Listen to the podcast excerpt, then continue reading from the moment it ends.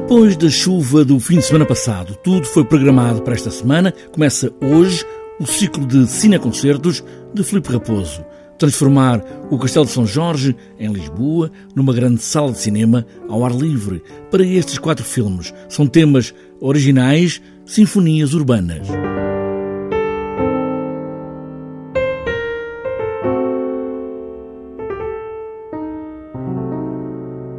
Este ciclo de sinfonias urbanas é um ciclo, uh, enfim, uh, que coloca o Castelo São Jorge no centro da cidade de Lisboa e, que também, uh, enfim, é um palco e tem sido palco ao longo da história mais recente e, e, e do passado de, de, importantes efemérides. Um, e, e daí termos escolhido o Castelo São Jorge precisamente porque simboliza essa visão mais ou menos uh, omnisciente, não é?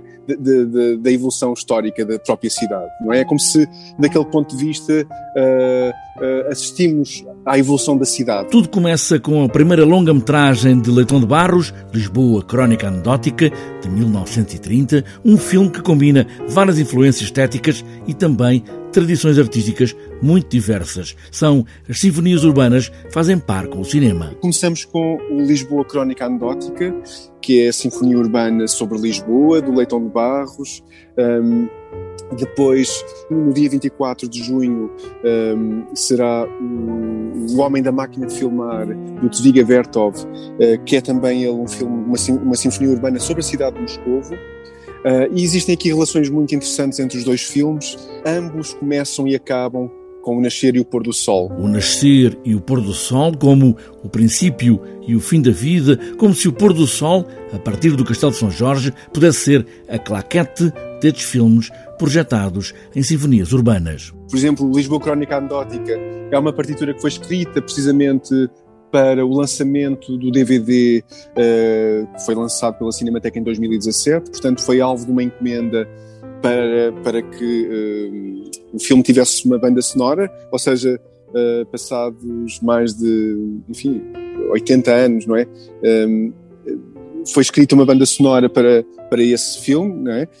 Um, os outros filmes têm, têm tido eu tenho trabalhado sobre eles e aquilo que acontece é que, por norma, eu, eu, eu trabalho em motivos musicais chamados leitmotivs, que são uma espécie de fios condutores um, que acompanham todo o filme e uh, onde eu uso uma técnica mista de, ora, uh, leitmotivs pensados, trabalhados, ora, improvisação, que une uh, toda, enfim, todo, toda essa arquitetura musical. Bandas sonoras são agora criadas e recriadas ao vivo com o piano de Filipe Raposo, repor a música que fez sempre parte do cinema, mesmo que a técnica não pudesse incluir som.